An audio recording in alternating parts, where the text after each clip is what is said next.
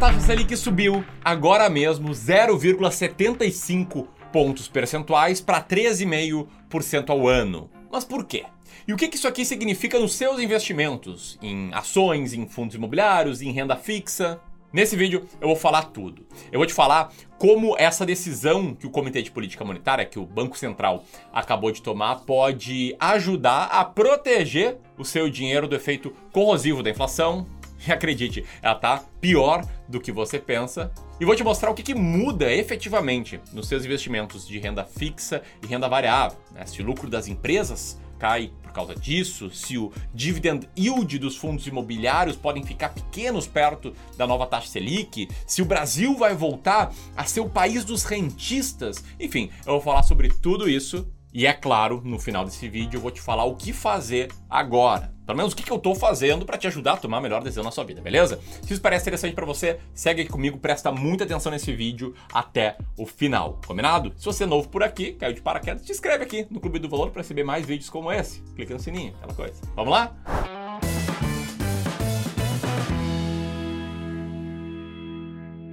Então vamos lá, tá? Antes de mais nada, eu preciso explicar o que é a taxa Selic por que ela subiu. A taxa Selic é a taxa básica de juros da economia brasileira, ou seja, ela representa o retorno anual do ativo com menor risco possível, o ativo com menos risco do mercado, que é um ativo de código LFT, que talvez você conheça como Tesouro Selic. É um título de renda fixa, título público de renda fixa emitido pelo governo federal, que rende exatamente igual à taxa Selic. Mas a taxa Selic também serve como parâmetro para a renda fixa pós-fixada de forma geral. Por exemplo, o CDI. Quem aí não ouviu falar sobre o CDI? Algum ativo que rende 80% do CDI, 100% do CDI, 120% do CDI? Fundos que cobram taxa de performance sobre o que se deu o CDI? Enfim, tudo que falam sobre o CDI está diretamente relacionado à taxa Selic. Aliás, atualmente o CDI é exatamente igual à taxa Selic. E historicamente sempre foi ali quase exatamente igual. Então essa é uma taxa que ela norteia muitos pontos da nossa vida, beleza? Agora, te liga nesse gráfico que está na tela agora, tá? Esse gráfico que a gente tem? A gente tem no acumulado de 12 meses, no final de cada ano, qual foi a rentabilidade do CDI e qual foi a rentabilidade do IPCA, o quanto subiu o IPCA em cada um dos últimos anos. Né? A linha vermelha é o CDI e a linha azul é o IPCA. E você pode ver, não precisa ser nenhum gênio da matemática para perceber que eles são correlacionados, que eles andam juntos. Quando um sobe, o outro sobe também. Quando um cai, o outro cai também. Por quê? Porque a taxa Selic é um mecanismo monetário para controlar a inflação. Né? O que é inflação? É o excesso do dinheiro em circulação. E a taxa Selic representa um prêmio que o investidor tem, um retorno garantido que ele tem ao emprestar o seu dinheiro para o governo. E quando ele empresta o dinheiro para o governo, ele compra o ativo Tesouro Selic, ele tira o dinheiro de circulação e com menos dinheiro em circulação, adivinhe, a inflação é controlada. Por isso, quando o IPCA está mais alto no ano, a taxa Selic também está mais alta. Né? O Copom aumenta a taxa Selic para conter a inflação. Beleza? Esse é um ponto muito importante de você entender, porque agora eu quero falar justamente disso, de inflação, tá? Há algum tempo a gente está tendo alta aí na inflação. Tanto no IPCA, né, o índice de preços do consumidor amplo, que é o principal índice de inflação e é o que o Banco Central olha na hora de decidir para onde vai a taxa Selic. Mas a inflação também está aumentando em outros índices, como o IGPM, o Índice Geral de Preços de Mercado, que é mais conhecido por ser um indexador de contratos, né? Contratos de aluguel, contratos de tarifas públicas, seguros, etc. E que afeta a sua vida em vários pontos. Vários pontos. Pontos como educação, na mensalidade de escolas, universidades, energia na tarifa de energia elétrica, imóveis, aluguel, pô, também é uma tundada aí, uma tunda no reajuste do meu aluguel por conta do GPM, saúde, eventualmente planos de saúde, seguros, enfim. E eu te mostrei agora há pouco o gráfico né, do CDI com o IPCA, agora eu quero te mostrar outro gráfico esse que está na tela agora, que compara o fechamento no acumulado de 12 meses, no final de cada ano, do IPCA com o IGPM. O IPCA segue em azul e agora a linha vermelha é o IGPM e você pode ver que ele é mais volátil que o IPCA, ele faz mais zig mais zag, ele sobe mais rápido e cai mais rápido. E em via de regra um pouquinho maior no longo prazo. Bom, mas falando em inflação, até o IPP, o índice de preços ao produtor, está subindo e batendo recordes, o que afeta diretamente o poder de compra de bens industrializados. E falando de inflação, tenho que te informar aqui que na visão do mercado financeiro, dos players do mercado financeiro, essa não é uma realidade que tende a acabar tão cedo. É de acordo com o Boletim Focus, um boletim publicado toda segunda-feira que contém as estimativas dos players do mercado para vários pontos da economia, para o final de 2021, o mercado espera um IPCA acumulado de mais de 5% e um IGPM de 14,32%. E para o final de 2024, espera-se uma Selic de 6,5%. Ou seja, Talvez os dias de taxa Selic abaixo de 3% e até mesmo de juros reais negativos, né, que é quando a taxa básica de juros está abaixo da, da inflação, estejam contados. Até por isso, eu sabia que teria uma alta da taxa Selic antes de gravar esse vídeo. Você vai ver esse vídeo no momento em que a taxa for anunciada. Eu gravei ele antes. Por quê? Porque já era consenso de mercado. O mercado já esperava um aumento da taxa Selic em praticamente dois cenários possíveis, um aumento de 0,75 e um aumento de 1%. Aliás, fica aqui a dica, tá? Joga ali no Google opções de Copom B3, que você vai ver sempre esse painel de probabilidade da expectativa do mercado. É uma forma interessante de prever, entre aspas, o que que tá nos preços, né? O que, que o mercado acha que vai acontecer. Até ontem a gente fez uma pegadinha, a gente jogou ali no YouTube uma pergunta. Para quanto você acha que a taxa Selic vai amanhã? E teve gente chutando que subia 0,25%, meio por cento, que nem estava muito previsto ali no consenso de mercado. Então, essa dica. Bom, explicar tudo isso, o que, que muda? O que, que muda em renda fixa? O que, que muda em ações? O que, que muda em fundos imobiliários? O que, que eu estou fazendo com o meu dinheiro, com o dinheiro dos meus clientes? Vamos lá? Seguinte, tá? A renda fixa é muito simples. A gente tem os títulos pós-fixados, que são aqueles que seguem a taxa Selic, né, como o próprio Tesouro Selic, e esses títulos vão passar a render mais. Esses são títulos com menos riscos que vão passar a render mais a partir de amanhã. Todos os ativos ligados diretamente à taxa Selic e ao CDI, como Tesouro Selic, poupança, LCI, LCA, CDB, etc., tudo passa a render nominalmente mais. Anota essa palavra, nominalmente. Porque o que interessa é o retorno real, acima da inflação, e aí ninguém sabe qual vai ser o seu retorno real investindo nesses ativos. O que eu estimo é que vai ser sempre muito baixo, eventualmente até mesmo negativo. E é muito importante se atentar a isso, tá? Tem gente que fala, nossa, que saudade da taxa Selic 14% e tal. Mas se esquece que teve anos que o IPCA bateu 11%. Então tu quase não ganhava nada acima da inflação, entendeu? Tá tendo uma falsa sensação de estar tá ganhando dinheiro. Beleza? Você tem investimento de renda fixa pós-fixado? Comenta aqui.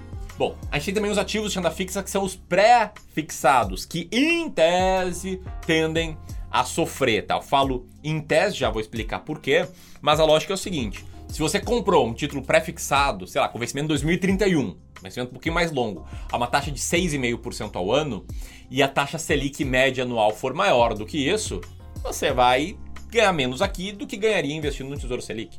Só que eu falo que é em tese, por quê? Porque o mercado já está precificando esse aumento da taxa Selic. Não à toa esse título que eu falei, estou mostrando na tela, ele pagava, esse título prefixado pagava 6,5% ao ano e agora está pagando 9,15% ao ano. E aí quem investiu nele a 6,5% ao ano, né, comprando ali a um valor de R$ 1.200, hoje está perdendo um pouco de dinheiro, embora até o vencimento vai ver esse investimento se valorizar, beleza? Mas enfim, ações. Né? O que, que muda para as ações? Em tese, também perdem um pouco da atratividade. Por quê? Taxa Selic mais alta atrai mais pessoas a emprestar dinheiro para o governo. Mais pessoas emprestando dinheiro para o governo, menos dinheiro em circulação, menos consumo, menos lucro das empresas. É lógico que não é uma coisa assim tão binária, né? Porque senão hiperinflação seria maravilhoso para as empresas. Não é, é horrível também. Mas tem um segundo ponto, tá? Que muitas pessoas do mercado que tomam decisões fazendo valuation né, usando um mecanismo de projetar o fluxo de caixa que as empresas vão gerar e descontar esse fluxo de caixa, trazer ele a valor presente com uma taxa de desconto. E a taxa de desconto tem correlação com a taxa de juros. Quanto maior for a taxa de desconto, menor vai ser o retorno esperado no longo prazo desses fluxos de caixa e menos vai valer uma empresa.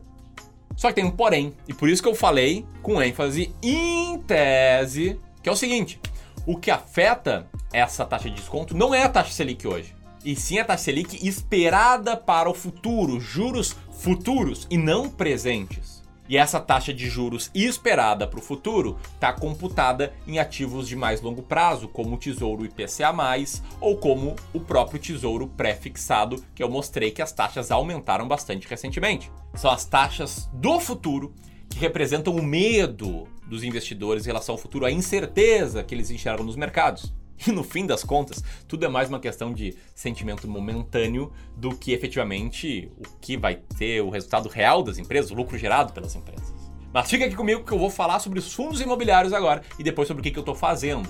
E nos fundos imobiliários a gente pode olhar a parada por dois lados, duas formas de interpretar. Para alguns, eles perdem atratividade dependendo da alta da taxa Selic por conta de custo de oportunidade. A taxa Selic está muito alta, rendendo muito mais que a inflação. Em tese faz mais sentido investir em tesouro Selic, em tese, tá? Porque ali o retorno é garantido, sem risco, etc. Só que, na minha opinião, é uma forma errada de tomar decisão, tá? E aí entra o segundo grupo das pessoas que tem um ponto interessante que eu quero trazer, que é o seguinte, tá? A maior, a maior parte dos fundos imobiliários tem uh, aluguel, fluxo uh, financeiro a ser recebido atrelado a indexadores inflacionários, como IPCA e GPM. E isso blinda um pouco o fluxo de caixa a ser recebido pelos fundos imobiliários. Eu te mostrar um gráfico bem legal que mostra como os fundos imobiliários, comparados à renda fixa de longo prazo, sempre oferecem um prêmio a mais em seus dividendos. Olha só, esse gráfico aí da Red Investimentos e do Valor Data. Olha a correlação do dividend yield dos fundos imobiliários com o Tesouro IPCA+, né, que é o ativo NTNB, é renda fixa de longo prazo atrelada à inflação. Minha interpretação é a seguinte: tá bem claro que a salta da Selic não mata os fundos imobiliários. Você até pode ver uma queda deles agora, mas no final das contas é o valor intrínseco deles que dita o retorno e não a taxa Selic atual.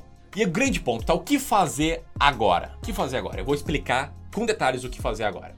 Eu tenho uma resposta bem honesta não é hora de fazer absolutamente nada. Por quê? Quem segue um método claro de investimentos, quem tem clareza nas decisões tomadas, quem é hashtag com clareza, tem gente que sabe o que eu tô falando, não precisa nem se preocupar com o noticiário econômico. Tá? Esse tipo de movimento, esse tipo de pensamento do tipo, olha, uh, se subir um pouco eu vou mudar para cá, se cair um pouco eu vou vender aqui. Mais atrapalha do que ajuda, mais te faz comprar na alta e vender na baixa. E na minha opinião, e as minhas decisões são no sentido de que nada deve mudar a forma com que você investe em nada. A renda fixa não ressuscitou porque ela nunca morreu. Sempre foi útil para reserva de emergência, para planos de médio prazo, até mesmo para o longo prazo para quem tem menor tolerância ao risco. As ações e as empresas, na minha opinião, vão continuar crescendo no longo prazo, em especial as ações baratas que tendem a vencer a média do mercado, como eu comentei num vídeo recente aqui do canal, que eu falei das ações que eu estava comprando nesse mês. Fundos imobiliários imóveis seguem essenciais para a nossa economia, tá? E escolher os fundos imobiliários certos vai te trazer ganhos no longo prazo, embora em médios prazos, em períodos menores, podem sim te fazer perder um pouco de dinheiro. E o mesmo vale para ações norte-americanas. No fim das contas, em tudo que é prazo mais longo, a gente sempre com, constata que a bolsa cresce no longo prazo, independentemente da inflação, independentemente da taxa Selic. Subiu na ditadura, subiu na democracia, subiu apesar da hiperinflação no final dos anos 80, subiu mesmo com todos os péssimos presidentes que a gente já teve, subiu mesmo com todas as crises externas e internas, mesmo com a taxa Selic a 20% ao ano, mesmo com a taxa Selic a 2% ao ano. Beleza? Quem tomar decisões com métodos claros, para longo prazo, sabendo o que está fazendo, vai tender a ter bons resultados independentemente da taxa Selic. Bom, se você gostou, tem que curtir esse vídeo, né? Não pediu like até agora, então, porra, senta o dedo no like e se quiser seguir essa conversa, assiste o vídeo que eu publiquei aqui recentemente sobre as ações que estou comprando em maio para entender como é que é investir com o método claro. Tamo junto? Grande abraço!